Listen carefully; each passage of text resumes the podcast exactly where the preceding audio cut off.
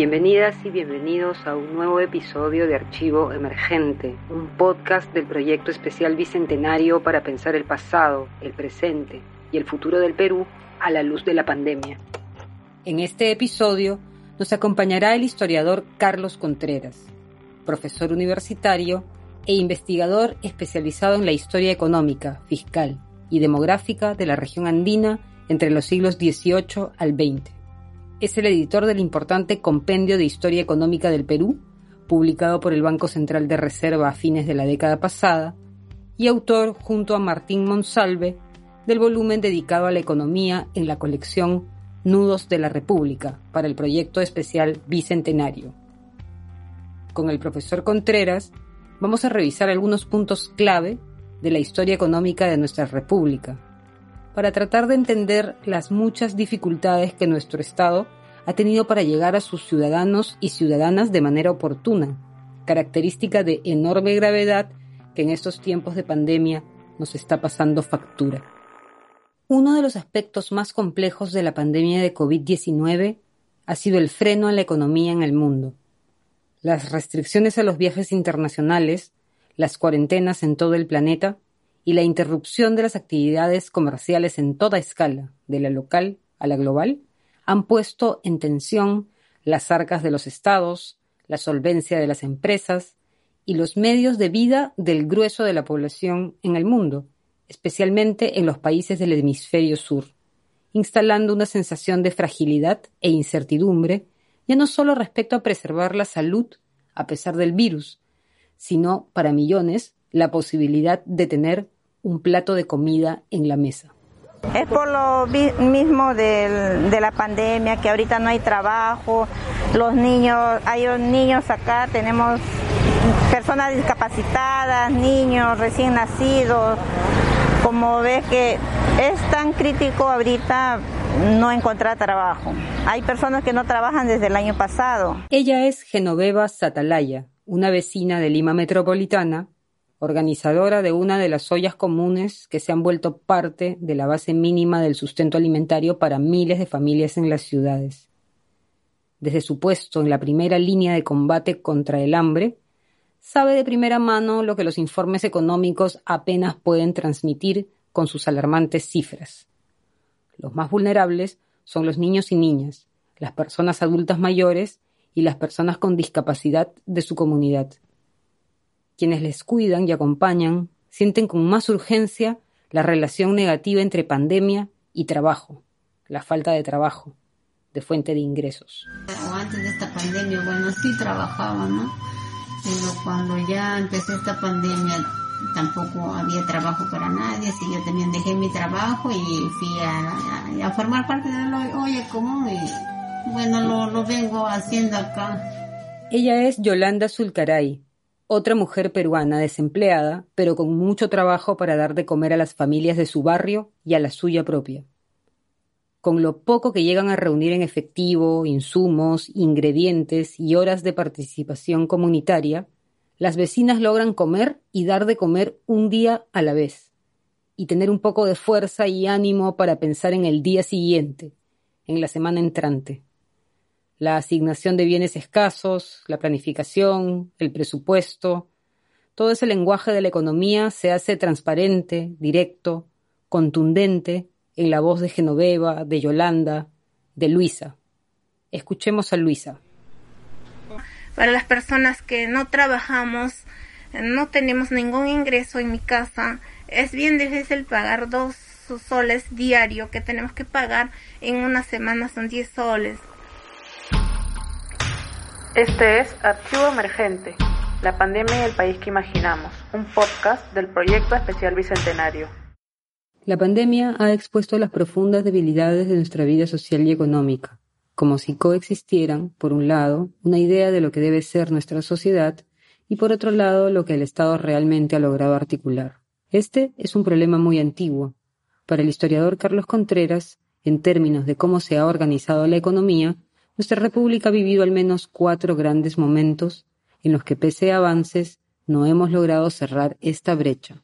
La historia económica de la República puede clasificarse de diversas maneras. Eh, creo que una forma de hacerlo sería distinguiendo cuatro grandes etapas.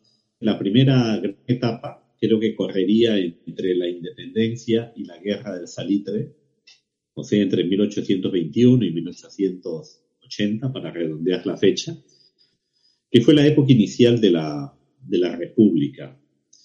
La segunda etapa correría entre la guerra del salitre o guerra con Chile, como la llamamos también, hasta los mediados del siglo XX. Si tuviera que precisar más exactamente una fecha, podría ser 1948 o el trienio de gobierno de Bustamante Rivero entre 1945 y 48, que implicó también una crisis política muy fuerte, una polarización en la lucha de diferentes ideologías. La tercera etapa arrancaría en ese momento eh, y se prolongaría hasta 1990, que fue otro momento de grave crisis eh, de todo tipo, no solamente económica, ¿no? Y, el cuarto periodo sería el que corre desde entonces, desde 1990 hasta el día de hoy. La República nace con problemas de fondo, carece de una economía integrada, de un mercado interno. Quiere dejar de depender de la explotación de la plata, pero el país está muy aislado del resto del mundo. El guano y luego el salitre aparecen como factores que rescatan el proyecto y permiten al Estado crecer y plantearse algunos esfuerzos modernizadores. El guano bendito nos devolvió la ilusión de que la independencia había sido un buen negocio y entonces tuvimos una especie de años de prosperidad, esto que Jorge Basadre llamó la prosperidad falaz.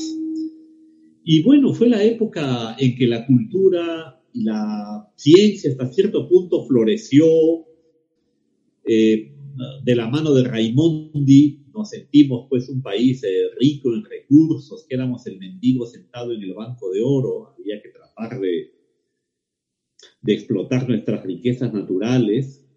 Eh, fue la época en que se comenzaron a construir ferrocarriles tratando de comunicar los repositorios de la riqueza con los puertos que permitieran exportarla. Fue también una época de muchas transformaciones, ¿no? Por ejemplo, se abolió la esclavitud y el tributo indígena, pero ahora había que pensar en quién iba a trabajar, ya que no iban a ser los esclavos. Todo esto entró en crisis tras la Guerra del Pacífico. Luego del colapso que significó, el país fue desarrollando un modelo más diversificado, que favoreció la consolidación de centros regionales de fuerte influencia económica, como Cusco, Arequipa, Pasco o Talara. No obstante, para las élites, la economía no vinculada a la exportación siempre fue vista como algo residual. Pese a todas sus debilidades, este esquema movilizó al Estado, influyó en su crecimiento y hasta cierto punto favoreció procesos como la educación, la alfabetización y la incorporación de segmentos de la población a los sectores productivos más modernos. Entonces se vivió una especie de efervescencia exportadora que quizás llegó a su momento de clímax durante el oncenio de Leguía, que fue cuando se vivió el primer centenario de la independencia, y nos sentíamos más o menos seguros, ¿no? Como que habíamos encontrado nuestro camino, por así decirlo. Pero llegó la Gran Depresión, eh, que fue el, como cuando un florero se cae al suelo y todo tu, hermoso ramo pues, queda hecho triza, y ahí comenzamos a, pensar que esto de exportar materias primas diversas eh, tenía el riesgo de depender mucho del mercado mundial, un mercado que no controlábamos y que con las guerras mundiales y la Gran Depresión vimos que era un mercado riesgoso. Este proceso modernizador creó mecanismos de integración para los indígenas, pero lo hizo consolidando la relación entre racismo y explotación, o si se quiere, entre estratificación social y acceso al bienestar y a las oportunidades de participar en las decisiones económicas relevantes. Este sería un asunto clave para el futuro del país. Una especie de integración jerarquizada que yo no sé si es mejor o peor que la no integración. Digamos que en la época anterior a los indígenas pues simplemente se les ignoraba, ¿no? Y, el Estado vivía del guano y no, no, no, no necesitaba interesarse en lo que pasaba en el, en el interior del territorio. Ahora en esta época eh, hay esta integración, pero a costa de la jerarquización. Es algo así como que yo te dijera, te dejo entrar en mi casa, pero como empleada doméstica, ¿no? O sea, no vas a tener eh, los mismos derechos que los dueños de casa, pero vas a poder estar en la casa y vas a poder, en fin, comer y tener tu cuarto, pero no igual que los demás, porque tampoco exijas tanto. Eh, esa era un poco la figura, ¿no?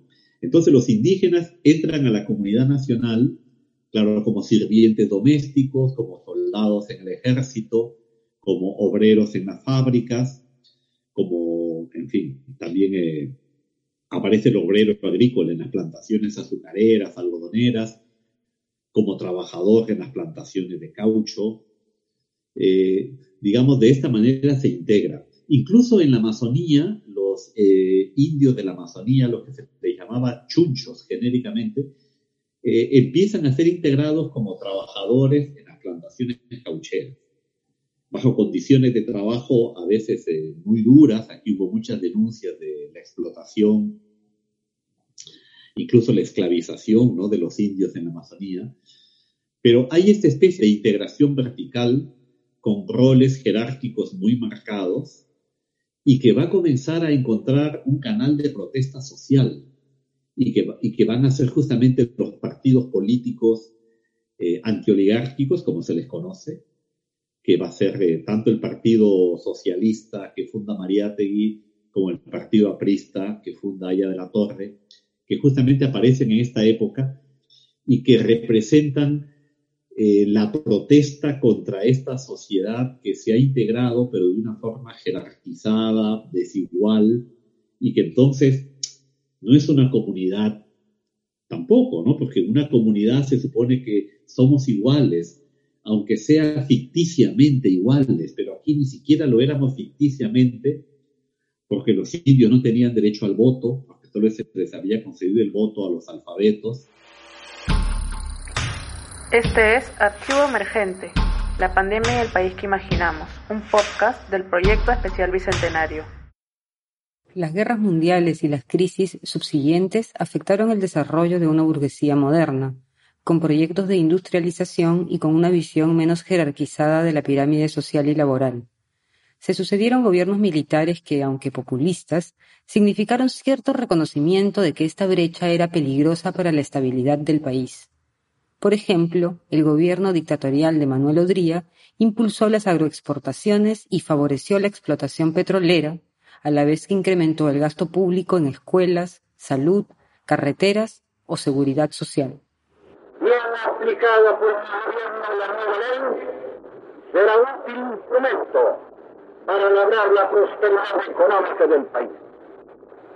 Seguro que debe ser así y seguro romper las trabas que detenían el progreso de nuestra industria petrolera, en este momento trascendental, pongo juntas a la nueva ley aprobada por el Parlamento y obra del régimen restaurador. Al mismo tiempo, el gran crecimiento demográfico, la expansión de la educación y los cambios sociales, entre ellos el inicio de las migraciones, hacían necesarias reformas de fondo Hacía ya varias décadas que los partidos de masas, progresistas, habían fortalecido su presencia nacional, así como los movimientos gremiales y campesinos. Entonces, eh, en la primera mitad del siglo XX, las escuelas comienzan a nutrirse. Una especie de utopía de la educación que lleva, por ejemplo, a que entre en las elecciones de 1900 a las de 1930 el número de electores pasa algo así como de, digamos, de, de 4.000, de pocos miles a 300.000. Entonces, se integra mucha más población al derecho electoral porque les han dicho que si saben leer y escribir, su destino va a cambiar. Y entonces la gente, bueno, está cumpliendo su tarea, se están alfabetizando. Y entonces aparece el, el indio leído, vamos a decirlo así, el obrero ilustrado, y que son los que se politizan y entonces demandan derechos digamos, ciudadanos acordes con el nuevo estatus que han conseguido. Era como decir, me dijiste que si me educaba, me alfabetizaba y me vestía como hombre occidental, mi suerte iba a cambiar. Bueno, ya lo hice. Quiero mi reconocimiento como un ciudadano que tiene derecho pues a una vivienda, a una vida de iguales en, este territorio, ¿no? Eh, esto creo que es lo que, lo que desafía este orden, vamos a llamarle oligárquico o jerarquizado que había predominado al comienzo. Y, y ahí es que creo que si hubiera habido un proceso de crecimiento económico más dinámico que el que tuvimos, quizás se podría haber logrado con menores tensiones. Una economía parcialmente modernizada, que incluía en su reproducción formas de explotación laboral, de propiedad y de producción de antiguo régimen, no eran sostenibles. Las reformas de Fernando Belaunde fueron sucedidas por otras más profundas a cargo del gobierno militar de Juan Velasco Alvarado, y condujeron a que la producción agraria gamonalista, el llamado régimen de Hacienda, terminara de modo definitivo. Llegados a este punto, el llamado desborde popular rebasó los marcos propuestos por las instituciones económicas. Así llegaríamos a la década de 1980, época de la violencia política y las crisis económicas más grandes de nuestra historia. Hay varios como ingredientes que aparecen. Por un lado, eh, el grado de centralización del Estado quizás eh, hizo que se concentren en él las demandas de una forma mucho más fuerte que lo que ha ocurrido en otros lugares donde el Estado está más descentralizado.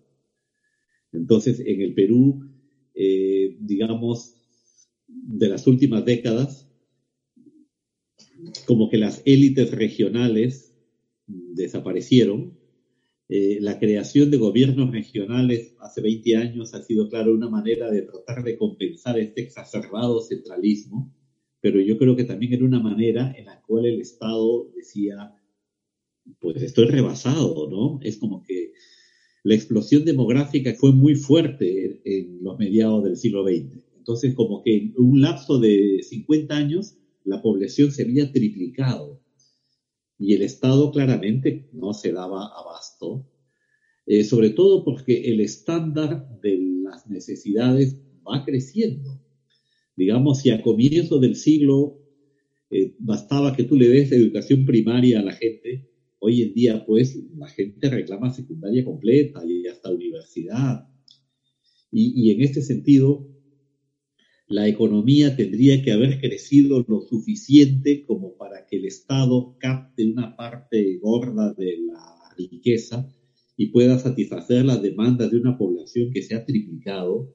Yo creo que aquí es que se entiende la expresión de Matos Mar de desborde popular, porque yo creo que a finales del siglo XX el Estado eh, se muestra incapaz de satisfacer estas demandas la gente, pues bueno, unos emigran y otros se, se arreglan como pueden y crean ese mundo paralelo, esa ciudad paralela, esa economía paralela, en la cual eh, sobreviven, satisfacen sus necesidades, unos progresan, la mayor parte no, pero por lo menos sobreviven. Entonces, yo creo que es así, ¿no? Como que los sectores populares construyeron su propio su propio mundo, ¿no? Eh, y, quieren que sea reconocido y que tenga un canal de integración con el otro, claro. Y, ese es el kit del, del, momento actual, cómo hacer esa integración, ¿no? El modelo económico neoliberal que viene desde los años 90 profundiza esta separación entre economía formal e informal la economía progresivamente se va autonomizando del resto de la vida política, exigiendo sus propias reglas. A diferencia de las décadas previas, donde se buscó tener un Estado más abarcador, al final del siglo XX se impuso una idea de libertad para las fuerzas económicas que dejaba por fuera cualquier intervención moderadora entre ellas y la comunidad. Esto afectó profundamente la adquisición de derechos de las personas en tanto trabajadoras y ciudadanas.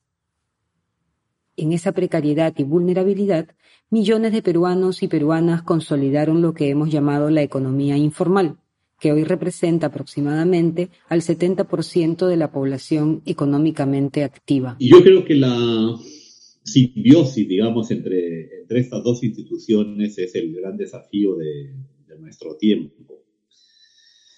Eh, yo creo que nos vamos convenciendo cada vez más que son como dos hermanos que se necesitan y no dos rivales que, que no se pueden conjugar, ¿no?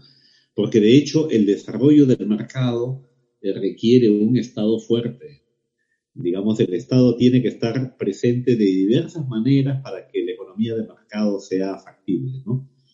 Eh, por ejemplo, proveyendo estos, estos bienes públicos, le llaman los economistas, que la empresa privada no puede proveer por su escala, por el grado de riesgo que suponen, porque tienen muchas eh, muy pocas posibilidades de sacarles provecho como empresario.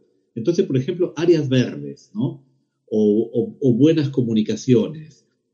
Como que la empresa privada no lo va a hacer porque no tiene cómo cobrar al que disfruta del área verde, ¿no? Eh, ambiente sano, en fin, eh, buena salud. Ese es un bien eh, que nos beneficia a todos y en el que tú no puedes segmentar beneficiarios individuales porque el bien común es tan grande que le toca al Estado cubrirlo. Entonces, se requiere un Estado, ya te digo, fuerte, fuerte en donde le toque estar, ¿no? No necesariamente, pues, este, tiene que ser fuerte produciendo petróleo o dando créditos, por ejemplo. Podríamos decir, eso le puede tocar al privado, ¿no? Tiene que ser fuerte eh, regulando monopolios o oligopolios, defendiendo el medio ambiente, defendiendo la salud pública, la educación pública, la investigación básica. Entonces hay varias áreas en las cuales el Estado tiene que estar fuerte, presente. Y yo creo, no sé si soy muy optimista al respecto, que la gente lo va entendiendo así, ¿no? Como que la sociedad va entendiendo que se, se requiere ese Estado fuerte y no un Estado ausente y que las empresas tienen que tener límites muy claros, o sea, canales por los cuales pueden andar, cuáles pueden andar a 100 kilómetros por hora, cuáles tienen que ir a solo 30 kilómetros por hora, o sea, tienen que respetar las reglas, haciendo un poco esta metáfora del, del tráfico en la ciudad, ¿no? Eh, cada economía, claro, tiene que encontrar el punto y, y cada área de la economía quizás tenga que encontrar el punto. Por ejemplo, esta competencia entre minería y agricultura por recursos escasos como el agua, es algo pues que el mercado no lo va a resolver o lo va a resolver mal si es que lo dejamos solo en manos de, él, ¿no? Yo creo que es algo en lo que tiene que intervenir la sociedad en su conjunto, que está representada pues por el Estado y también por organismos eh, como las ONGs, ¿no? Que son organismos de la sociedad civil que se organizan en parte para complementar al Estado, en parte para vigilar que el Estado haga, su labor. Entonces, eh, en el Perú, un país pues escaso de agua dulce, escaso de tierra agrícola, eh, yo creo que necesitamos un Estado fuerte y vigilante, ¿no? Este es Archivo Emergente, la pandemia y el país que imaginamos, un podcast del Proyecto Especial Bicentenario. En el primer episodio de Archivo Emergente, dedicado al reto de la salud en el Perú en tiempos pandémicos, el historiador Marcos Cueto nos dijo que nuestro Estado muchas veces tuvo las prioridades macroeconómicas más claras que las prioridades sociales, y que frente a epidemias anteriores, a enfermedades endémicas anteriores, lo que habíamos dado como respuesta era siempre una salida temporal, un parche, y no una mirada honesta a los problemas sociales que alimentan las epidemias. Para Cueto, con este tipo de salidas, nuestro Estado creó un círculo vicioso entre epidemias y pobreza, sin soluciones de fondo, apenas postergando las emergencias sanitarias. Conmemorar los 200 años de nuestra República en medio de la tragedia de la enfermedad y la muerte debería ser suficiente motivo para proponernos romper ese círculo vicioso y reordenar nuestras prioridades como sociedad. Gracias por acompañarnos en este episodio de Archivo Emergente, un podcast del proyecto especial bicentenario del Ministerio de Cultura para pensar el pasado, el presente y el futuro del Perú a la luz de la pandemia. Puedes encontrar este y los demás episodios del podcast en nuestra página web www.bicentenario.gov.pe slash biblioteca, en Spotify o en tu plataforma de podcast favorita. Archivo Emergente es desarrollado y producido por La Plebe, Sociedad Anónima Cerrada, bajo la dirección de la Unidad de Gestión Cultural y Académica del Proyecto Especial Bicentenario. Este episodio contó con la participación de Carlos Contreras. Los testimonios de Genoveva Satalaya, Yolanda Zulcaray y Luisa Suárez fueron tomados de reportajes de Doche Welle en español, revista Punto Seguido y Agencia F respectivamente. El guion y locución de este episodio son de Teresa Cabrera y la edición de audio de Isa Abad. La coordinación estuvo a cargo de Berta Prieto Mendoza y la dirección general fue de Jaime Vargas Luna, ambos de la Unidad de Gestión Cultural y Académica del Proyecto Especial Bicentenario. Recuerda que puedes descargar y retransmitir este y todos los podcasts del proyecto especial Bicentenario en tus redes sociales. Si eres maestro o maestra, estaremos muy felices si los usas con tus estudiantes. Y si eres un profesional de radio, siéntete libre de usarlos en tu programación.